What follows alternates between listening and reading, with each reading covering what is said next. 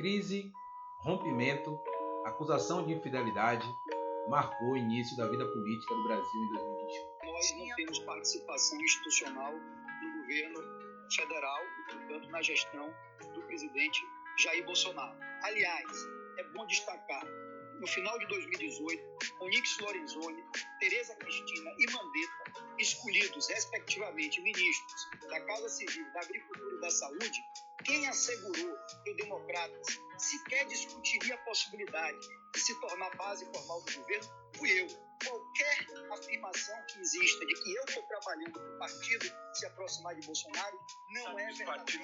Eu sou Jamir Palmeira e está no ar o podcast O Argumento. E o nosso primeiro tema é o início do ano para a política. Eu sou Edivaldo Júnior. Vocês estão preparados para mais um novo argumento? O ano de 2020 começou por uma disputa política pelo comando da Câmara Federal e do Senado Federal. De um lado, havia o grupo do presidente Jair Bolsonaro e do outro lado aqueles que são contra o presidente Jair Bolsonaro. Em determinado momento percebeu-se de alguma forma uma certa aliança entre os partidos de centro-direita e os partidos de esquerda no intuito de vencer o candidato Jair Bolsonaro na Câmara Federal, que era o Arthur Lira. Em determinado momento a gente até percebeu, imaginou que essa vitória seria possível.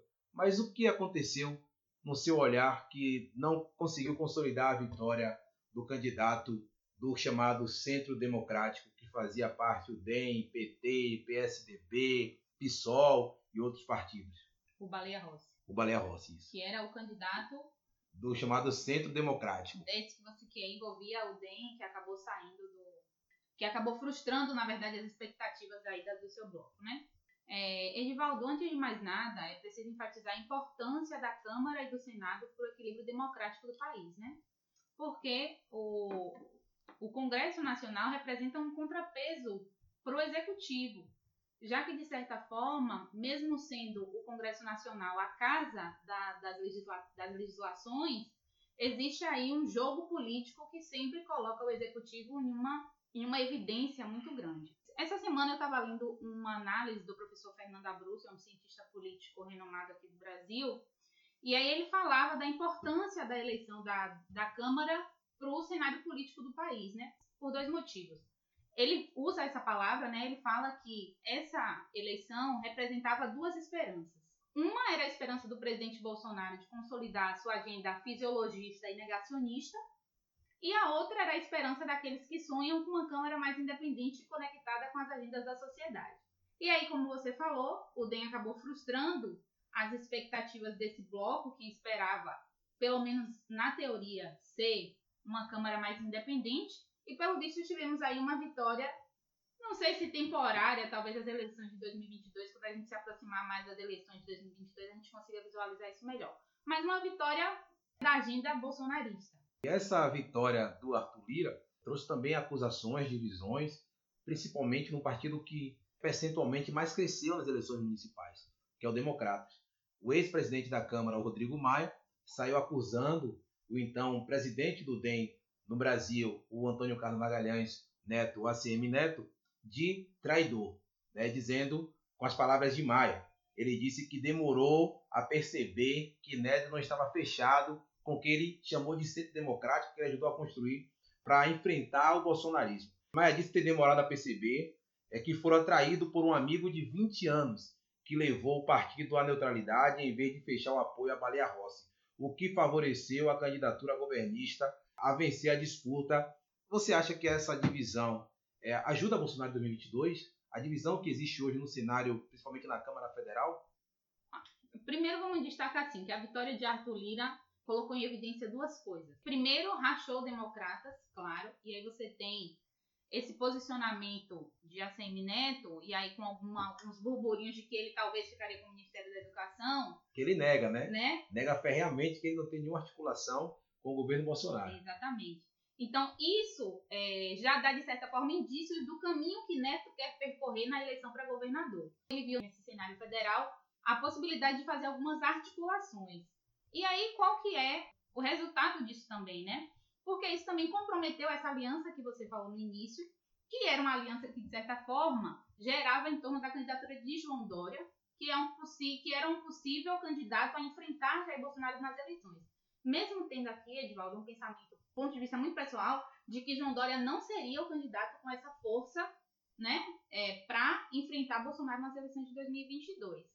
Agora, o que acontece é que, apesar das surpresas, eu não vejo com nenhuma surpresa a estratégia que Bolsonaro adotou na eleição da Câmara, porque isso faz parte da prática da política brasileira, né? Ele liberou... Liberação de, de emendas, de recursos para deputados, né? Ele... Para garantir a vitória do seu, do seu candidato. Exatamente. E aí, nessa disputa, o Democratas ficou em evidência, né? E isso teve, claro, um peso significativo na eleição de Arthur Lira, não só pela saída de Maia do partido, como pelo que você acabou de falar. Quando eu falei do Ministério da Educação, você falou que é, Neto nega o tempo todo que haja essa troca de essa favores, articulação, essa conversa, né? né? Mas isso ficou evidente lá no burburinho do Ministério da Educação e depois ficou evidente com a indicação do deputado republicano para o Ministério da Cidadania. Que é um aliado dele, né? Que foi chefe de gabinete de Neto e que é uma pessoa que não tem nenhuma expressão. E aí é o que Maia cobrou de Neto, que a ida do deputado para o Ministério da Cidadania é a confirmação de que Neto havia, de certa forma, articulado nos bastidores com o governo Bolsonaro para que Arthur Lira ganhasse a eleição. Porque realmente o deputado que assumiu a, o ministério, ele não tem nenhuma articulação em Brasília. O peso político que ele tem é muito mais por ter sido chefe de gabinete de ACM Neto. Que é o João Roma. O João Roma. É, então, Neto ele tentou o tempo todo negar isso, porque é o que você falou, né? Reforçou a narrativa de Maia de que essa dissidência de ACM Neto no final do, da, da eleição da Câmara foi, na verdade, uma troca de favores dele com o presidente Jair Bolsonaro. Nessa perspectiva de Bolsonaro de aproximar o centrão dele, aproximar o centrão e tentar uma eleição novamente polarizada com a esquerda de 2022 é uma estratégia de Bolsonaro para ganhar a eleição. Porque ele sabe que o país está cansado dessa polarização. Então, se tem novamente em 2022 uma polarização das eleições, você vai ter uma saída das pessoas que de fato pensam a política do Brasil, as pessoas vão sair porque as pessoas estão cansadas desse debate polarizado.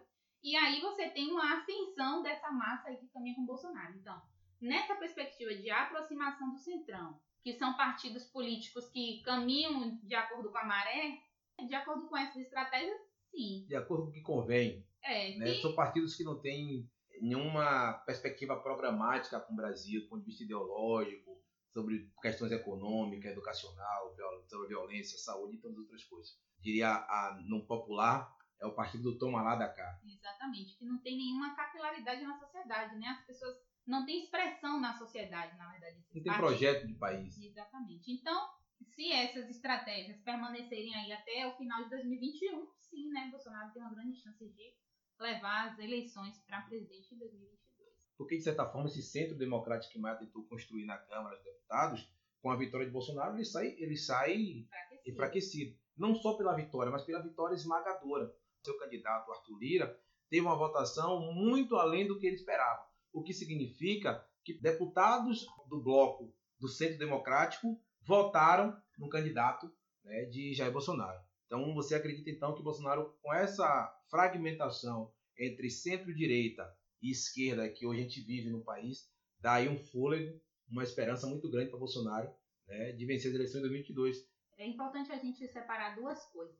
Essa vitória de Bolsonaro, de certa essa disputa entre Bolsonaro e Maia acabou ocultando um pouquinho a força da esquerda nessa eleição da Câmara. A esquerda sempre foi muito ativa no processo de eleição da Câmara e acabou nessa, nessa eleição ela ficou um pouco apagada. Hoje eu estava assistindo um, um, depoimento de um deputado do PT e aí ele falava dessa estratégia de, de que Maia errou ao cogitar a possibilidade de aceitar o impeachment de Bolsonaro e depois recuar.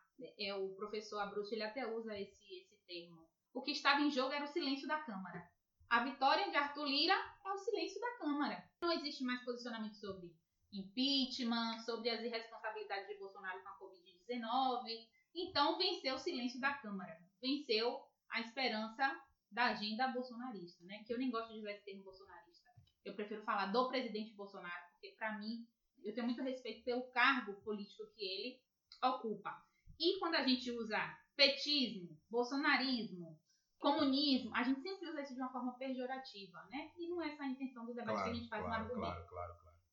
Essa avaliação que você faz, eu acho que traz assim pra gente uma lucidez muito grande, porque realmente venceu o silêncio né, da agenda de Bolsonaro e também da agenda do Centrão, né?